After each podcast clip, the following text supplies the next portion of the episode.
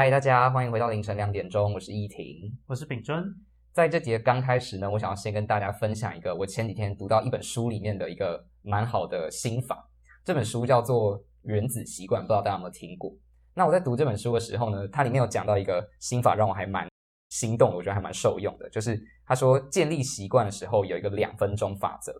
什么是两分钟法则呢？简单来说就是。这个作者建议我们在建立起一个习惯的时候，不应该一开始就达到那个你想要建立的那个习惯，是先从完成这件事情的前两分钟的事开始。举例来说，好了，如果今天呃我想要建立起一个每天慢跑一个小时的习惯，那这件事情就是每天慢跑一个小时。那我要做的不应该是在从建立习惯的第一天开始就每天慢跑一小时，我应该要做的事情是我在建立习惯的第一天起，我应该只慢跑两分钟，或者慢跑五分钟。然后第二天也慢跑五分钟，第三天慢跑五分钟，这样慢慢的建立起这个习惯。那为什么要这样做呢？这个作者跟我们说，实际上我们在一开始的时候建立的不是一个习惯，而是我们在适应一个有这个习惯的新的身份。所以呢，当每次你可以呃简化这个习惯的，只做这习惯的前两分钟的事情，那你就可以说服你自己，哦，我现在已经是一个有这个习惯的人了。那在久而久之的过程中，你就会慢慢的把你自己。就是导向成为认知自己是有这个习惯、有慢跑习惯的这个人，在最后达成每天慢跑一小时的目标。那我今天为什么要讲这个呢？实际上，我今天不是要跟大家讲要怎么跑步，或是就是要怎么建立起一个习惯。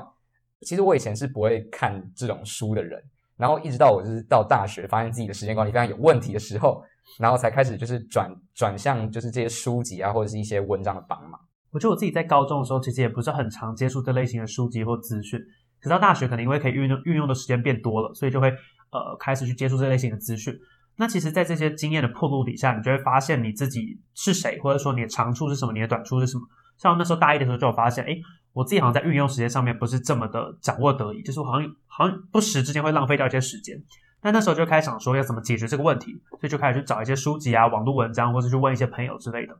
我觉得这可以统整起来，就是说，我们每个人其实都有一个心中比较理想的自己嘛，就是一个更好的自己。那我们会透过很多不同的手段去达到这个更好的自己。那这个过程其实就是一种自我成长的历练。那这也是我们今天想跟大家分享的地方。那这一集已经是大学生的三个 must know 里面的最后一集了嘛？大家还记得，或者如果前面有听过我们的节目的话，应该会发现，就是我们第一集的时候聊的是人际关系，也就是我们如何去跟别人相处。然后在第二集的时候，我们聊的是专业知识，也就是我们在学校或者在呃大学里面要怎么去看自己的课业，或是如何建立自己的专业能力。可是最后在这一集，我们想要回归到核心，也就是我们怎么去跟自己相处，然后如何成为一个更好的自己。我们大概讨论了一下，然后觉得，诶，其实自我成长这件事情，大概可以分成三个大问题需要被理清。那我们先想到的第一个问题是 why，也就是自我成长的 why，我们要怎么去理清自己为什么想要自我成长？我们自我成长的原动力是什么？然后再来，我们想要讨论一下自我成长的 what，也就是我们该怎么去设定一个更好的自己？那个更好的自己该如何更具体的被我们理解？最后是自我成长的 how，也就是当我们拟定了一个更好的自我应该是长什么样子之后，我们需要知道有哪些管道可以帮助我们达到那个更好的自己的目标。那我们现在这边要给大家一个免责声明，就是我们要先厘清一下大家对这集 podcast 的期待。其实每个人到底要长成什么样子，或是你理想中的那个样子到底是什么，其实真的非常的主观，也非常的取决于你到底如何看你自己。所以，我们这集并没有要给你一个就是完美的正确答案，告诉你说，哦，你就是应该要这样长，而是我们希望就是当你某一天想要自我成长了，或是你已经开始自我成长这个道路了，那我们可以提供你一些想法上的刺激，或是一些不同的策略，让你可以长得更好，或是更符合你自己的预期。那我其实一开始的时候就想要先诉苦一下，就是。大家有应该有听前几节 podcast 的听众，可能知道我们之前讨论过关于大一生活的事情嘛。我们那时候说大一的课程其实都还蛮基础的，也就是说，其实在医学系的大一都有很还蛮多的时间可以自由运用。那那个时候我在上学期的时候也发现说，诶，我有很多时间可以用，可是我却不知道要把这些时间用在哪里，好像就是不是去什么夜唱啊、夜冲啊，就是不然就是吃宵夜什么的，好像都出不了，好像都出不了这几个选择。可是，在一年级结束、上学期结束的时候，就发现，哎，其实有些人已经开始申请一些什么实验室啊，申请计划啊，然后什么寒假或暑假有一些大事情要做。那那个时候，我就觉得，哎，我也很想要，就是花这些时间，然后让我自己有一些进步啊。可是，我却缺乏那些管道或者资讯，不知道有哪些机会可以让自己变得更厉害一点。我自己觉得，从零到一总是最困难，就是你从来没有接触过这类型的资讯，然后你要开始去接触这些管道，就是非常困难一件事情。但这个时候，其实你去选择一些禁用性很高的资源，其实就很重要。例如说，大家在系上一定都会有系内的活动嘛，就是所谓的系学会。那这些系学会，它就会不定期办一些，呃，可能像系卡啊，或者一些呃活动不可能会办一些讲座、演讲等等。那这些活动其实都是蛮好的资源，而且同时你系上的朋友应该蛮多都是参加这些活动，所以除了自我成长之外，它也是一个认识系上同学很好的管道。哦，我记得我们系学会好像有一个叫医院参访部的部门嘛，就是对，好像会带就是系上的学生去医院的手术室里面，就是短暂的跟那个住院医师就是了解一下医院的运作的状态的时候。但是那算是大一我们系学会里面就是很热门的一个部门，因为大家都觉得哦，可以去医院的，就是多多光荣啊。对，这这是个蛮难得的机会。那其实你要把组织规模再扩大一点的话，就可以参加校内的相关活动，像可能有一些学生会啊，或者社团的活动。那这大家应该是比较了解的。那我想提一个比较有趣的，就是系相关的组织。其实像医学系在全台湾里面，它就有一个叫做医学生联合会，或是亚洲医学生联合会的这两个组织。那其实这两个组织本身就是全台湾的医学后中还有中医学生所组成起来的一个学生联合会。那它就有很多的部门，然后办很多的讲座啊、演讲或工作坊等等。像可能有性健康推广部啊、公共卫生部、人权和平部，或像一些主责交换的部门。那这些部门其实的活动含金量都蛮高的，而且也是算是医学生或者中医学生、后中医学生蛮好进用的一个管道。所以我觉得从系相关的组织参加起来是一个很好的策略。例如说药学生也会有自己的呃药联，然后牙医学生会有自己的牙联，然后可能像商科的学生有所谓的 ASEC，这都是可以参考的。嗯，这样听起来好像高中的这类型的资讯跟管道好像也不少。举我自己参加过好了，像我高一的时候就有去参加清大的科学培训计划，然后清大的科培或者像呃中研院也有开科培计划，那它就有生物啊、物理啊、化学等等相关的学科，你就可以到大学去上课，然后获取一些高中更不会教到的知识或者实验的技巧。不只是刚刚讲到物理、化学或者是生物有这类型的培训，像我自己在高二的时候有去台大参加一个叫资讯之牙的活动，他就教你写一些程式语言啊，像 C 加加等等。所以如果你对这类型的的知呃知识有兴趣的话，也可以去台大参加。那除了这种比较学术性质的东西之外，其实大学的营队也是就是包山包海嘛。就你只要上网打什么大呃大学寒假暑假营队，就会有就是每个学校的各种科系的营队供你选择。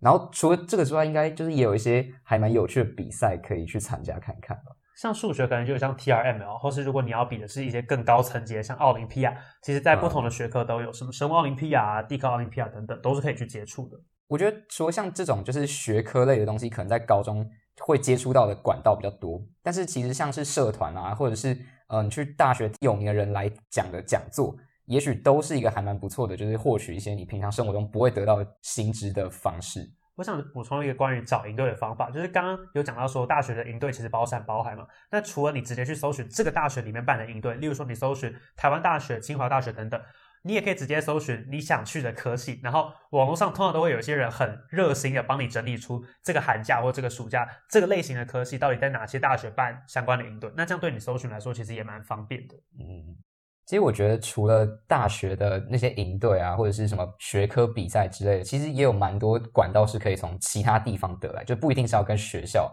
有关系的。举例来说，好，就是可能。不知道大家有没有就是在 FB 上面加入一些奇怪社团的经验？像我高中的时候，就是不知道为什么，就是被我同学拉进去一个就是什么 PPT 的图表训练营之类的东西，就是教你怎么做 PPT。然后那里面的人呢，就是你一进去之后，你就觉得，呃，天啊，我是来到异温层还是怎样嘛？就那里面的所有东西都在讨论关于就是 PPT 要怎么制作，然后什么动画哪边调整会比较好之类的。那就是一个完全就是很新的一个东西。我我再举个例子好了，就是。就是我最近有稍微开始在接触一点跟行销或是社群媒体经营有关的资讯。那我为什么会开始接触这些资讯呢？其实是因为就是我同学把我加进去了一个叫做社群动的开放的社团。那那个社团里面的人就基本上就是各界的什么一些行销的顾问啊，或是一些小编之类的。那他们在里面就会讨论什么各种流量啊，怎么做会比较好啊，或是一个专案该怎么行销比较得得宜。可是这些东西对于一个医学系的学生来说，其实是一个还蛮陌生的领域，或是以前其实根本没有接触过。那我后来回想一下，就是我为什么会开始接触这些资讯，其实某一部分是因为，就是我以前的同学，他就是我们在聊天的时候，他说他之前去志奇那边就是实习过，然后我就说，哎，你怎么会有这样的机会？你从哪里知道这些管道的？然后他就说，哦，就是他有加入一些行销社团啊之类的，然后他就推荐了其中一个给我。那我也从那里面才开始就是接触了一些呃有关于行销的一些 IG 账号啊，或者去看一些呃关于在经营媒体上面的一些文章，然后才慢慢的接触了这个领域。所以就是纵观来说，其实我觉得呃 FB 的社团啊，或是你去留意一些 FB 的粉专，或是就是跟你认识的人，其实也蛮有关系的。其实我们在讨论要录这集 Podcast 的时候，我跟易婷就是我们就各自在。脸书上面看一下，我们到底暗赞了哪些社团，或是哪些呃粉钻。然后其实我就稍微归纳一下，我知道大三现在为止参加过的各种活动，到底这些活动从哪边来？那我觉得可以推荐一些管道给大家。第一个比较是针对你对国际交流可能有兴趣的同学，你可能会想要接触的，它叫 Skyline。那我们也会把相关的链接就是附在 Podcast 的介绍底下。它其实会不定时的，就是发一些呃可能国外的奖学金的资讯，或是国外的论坛的一些资讯。那我觉得其实都还蛮有帮助的。那第二个就是一些基金会。我觉得这是我后来到大二发现一个很有趣的管道，就是其实我台湾有很多的基金会，它会不定期的办一些含金量非常高的活动，像郑南榕基金会其实就办了很多跟自由人权相关的活动。那另外一个基金会叫龙应台基金会，它办的活动可能像丝沙龙，或是他们定期会承办一个叫欧洲论坛的奖学金的筹备。基金会也是大家可以去接触的一个管道。第三个是教育部的管道，它叫青年发展署。那如果你对像青年外交官或是呃一些独立的专案计划，像样飞有兴趣的话，其实青发署也是一个很好的管道。诶，那易婷，你从大一到大二有没有参加过哪一个活动让你印象非常深刻，或是你觉得自己成长非常多的？我举一个近期影响我比较深的活动好了，它是刚刚秉尊讲过的医学生联合会里面的呃人权和平部办的一个叫做人权营的活动。那嗯，我简介很快简介一下，就这个营队在干嘛好了。简单来说，就是嗯，人权和平部它关注就是在各个社会里面的人权有关的议题。这一次的人权营里面主要讲的是精神病患的人权，然后讨论了很多关于精神病患在医疗上的或者在法律上面的人权之类的。那我为什么会说这个活动影响我很深呢？基本上它是一个就是两天的活动，然后它大概用四到五个讲座跟一些小活动，把这两天就是完整塞满。那我会说它影响我很深，不是因为在这两天里面我就是得到什么飞跃性的知识上面的成长，而是就是它给我的后劲很强。因为其实我在参加这个活动之前，其实不太知道精神医学到底在做什么，或者精神病患他们就是在社会上的处境到底是怎样。然后我只是抱持着一个哦，我去看看，然后了解一下这个议题在讨论什么好了的心态去的。然后后来就是虽然在那两天里面也有很多东西，很多专业知识听不太懂。可是我后来就再回去查一些讲师讲的 PPT 的资料啊，然后多看一些文章之后，然后发现，诶，其实这个议题背后真的有很深很深的脉络在后面。这个营队就开启了我一个就是认识精神医学或者认识人权领域的一个契机。不知道大家之前在参加就是类似这样的活动的时候，会不会有一个想法，就是，诶，我对这个领域就是不太认识啊，或是这这个东西好像我以前都没有接触过，所以会有点不太敢去参加这种活动。那我在这边的就是建议或者一些经验，就是实际上这些活动就是它并没有想象中这么可怕，然后实际上周围也有蛮多人也是就是抱持着这样子试试看的心态来的，对，就是因为它不是一个比赛嘛，所以它就是一个有点像是就是让你去试试看或者接触看看的机会而已，所以大家不用就是在参加这种活动的时候给自己太大压力，说就是我一定要在这个活动上面就是表现得非常亮眼，问很多问题之类的，可能就是静静的听，然后在后面嗯有一些自己的想法或者整理一下这两天的感受。就我觉得就已经很足够了。我觉得刚刚易婷你讲到这种尝试的心态，就让我想到我大一第一个参加的国际会议嘛。其实我们那时候参加的是一个叫呃东亚医学生会议，它是亚洲医学生联合会，它每年会举办的一个活动。那那个时候其实我报名的时候，那时候是要面试的，我其实没有想很多，就是那时候可能就是。心血来潮就觉得好像可以去报报看这个东西，面试也就是稍微知道一下这个大会在干嘛，就没有特别准备什么就去上了。那那时候因为刚好这个会议其实在我们学校卡到期末考的时间，所以蛮多人其实都不愿意提早去考期末考去参加这个活动。那那时候我就就是运气很好的就上了这个活动，然后就是提早考期末考，然后就飞去泰国。那其实这个活动是我第一个参加的国际会议，也就一连串的开启我后面可能参加一些国际机会的这个敲门砖。所以我觉得，其实一开始的那个动机可能真的非常的单纯，可是你从你不会想过，你做这个决定之后，后面会影响你多大的就是人生。嗯，不过讲到我刚刚的那个例子，我就想到，其实有些时候我们去参加某一个活动，然后回来，但是就是却没有去思考那个活动我们到底学到什么的时候，其实参加那个活动好像就变得没有什么意义，就有点船过水无痕那种感觉。我自己其实是习惯在参加某一个活动或者讲座之后，就是把我那一天参加的心得，或者我听到的一些有趣的想法记录在我的电脑里面。那其实我觉得记录这个东西对于自我成长真的非常的重要，因为如果你没有记录的话，你参加了很多活动，其实你会觉得很迷惘，就是好像我自己进步了一点，可是你也不没办法确切说出自己到底哪里进步，或是哪些价值观更新了，或是改变了。可是如果你有一个记录的话，你可以在一段的时间之后，你重复回来看你今年度到底参加什么活动，你筹备了什么活动，到那个时候你就会确确实实对于自己成长非常有感。那我觉得对自己成长有感，其实就是让你更有动力，就是继续做自我成长这件事情。我觉得记录的形式有蛮多种的，就是像不管你是要写在 Notion 上，写在自己的日记本上面，还是你要把它拿成就是写成一篇公开的 Facebook 的文章抛上网，我觉得那也都算是一种记录。然后我觉得记录如果就是在更进阶一点，其实就是就是分享吧，不管分享类型是什么，像比如说呃，如果今天你去了一个就是某一个什么呃软实力的培训工作坊，或是刚好去了一个。嗯，在讲某一个议题的讲座，然后你可能对这个议题有点兴趣，你后来回去查了一点资料之后，然后你把它写成一篇参加活动之后的心得，然后把这个心得抛上网。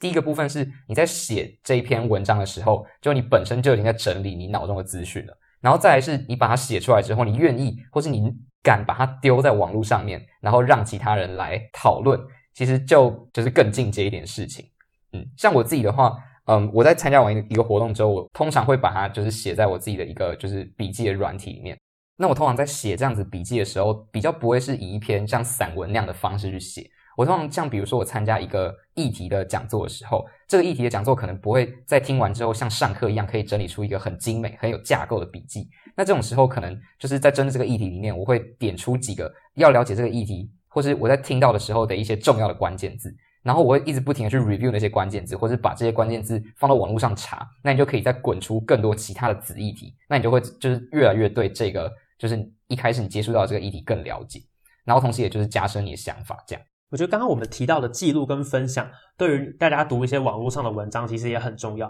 因为其实现在大家就是现代人的时间比较破碎嘛，你不一定有两个完整的整天去参加一个营队，或是一个整天去参加某一个讲座或活动。那很多时候其实是你在通勤的时间，你就会滑滑脸书，那就看到一些社论的文章之类的。那其实这些文章，如果你没有记录下来，或是分享给旁边的人知道的话，其实很多时候这些资讯就像是流水账一样，它就消失了。你可能记得你好像做了某一件事情，听了某一个想法，可实际上这些想法或价值对你的影响真的是非常有限。嗯、那这个时候不要只按 save，请就是稍微花个时间静下心，就是诶想起来的时候就稍微打几个关键字出来，也许之后你再重复看到这个关键字的时候，就会有助于你回想文章里到底读了什么东西。嗯。我觉得读这种文章，或是平常在接收这些资讯的重点是，就是它不在多，是在于精。然后要如何精，就是在读完之后要记录或者是消化。像我以前在读某些文章的时候，我可能会就是看一篇文章，那篇文章可能像就是一篇呃报道者之类的，这个文章可能就几千字。那那文章不可能在就是你从你家走到补习班的路上看完嘛。所以通常这种时候，我会就是先看一段，然后就是多看几次之后，第一次我可能先了解就是这篇文章的大概的架构是什么，然后再来我才会去了解说，哎，这个作者他在写这些东西的时候，他背后有哪一些想法或者利益，我会在第二次看的时候把它整理出来，然后在第三次看的时候才会慢慢的产生自己的想法。所以这样的话才会比较对一篇文章了解，然后当别人在问你说，哎，所以你刚刚在看这篇文章，他大概在讲什么的时候，才能够大概讲出来。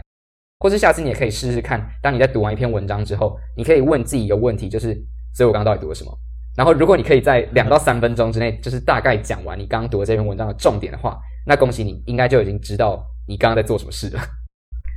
那其实我们今天真的讲了超级多种自我成长的管道嘛，不管是高中或是大学生，其实都有很多的管道。在高中里面，我们可能就是我们熟悉的一些大学的营队啊、清大或者中研院的一些计划或是比赛。那大学生其实也有一些像是学校内或是系内或是系相关的一些组织，都会办一些营队或者工作坊可以参加。那不管是高中生或是大学生，其实都有很多像是可以去 FB 或者是 IG 追踪一些粉丝团啊、粉丝专业，然后或是加入一些社团，或甚至是到一些基金会或者是教育部青发署的网站去看看，其实都有很多的活动可以参加。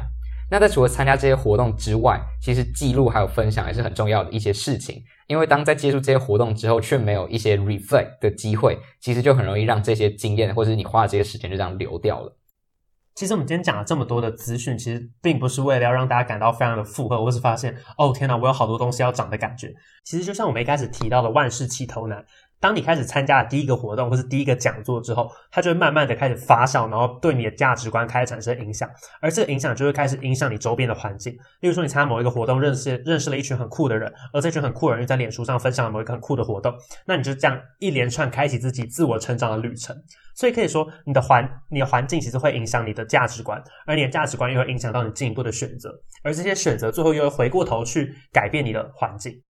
为什么我们要在最后一集才聊自我成长呢？大家可能还记得我们在这一集的刚开始的时候有说，其实自我成长要理清三个问题。第一个是 why，就是你为什么要自我成长；然后再来是 what，就是你该要成长成什么样子；然后最后才是 how，你该要怎么成长成你的目标那个样子。那大家可能会想说，诶，奇怪，我们这一集好像其实聊了很多的 how，就是我们该要如何成长，提供大家很多不同的管道跟建议。那那个 what 呢？该要长成什么样子？这一个问题的答案，其实在我们大学生的 Must Know 的第一集的时候就跟大家聊过了。大家还记得我们在第一集的时候聊的是人际关系吗？我们那时候有说，其实人际关系的互动，就是你跟这个环境的互动，其实并不只是你在选择这个环境，环境也同时在影响你。那你在跟这个你环境周围的人互动的过程中，其实你也会慢慢的发现，诶，其实自己有相信某些事情是好的，或是有想要变成某一个样子。那这些东西其实就是在你认识了自己之后，你才会慢慢形塑成一个你理想中的更好的自己。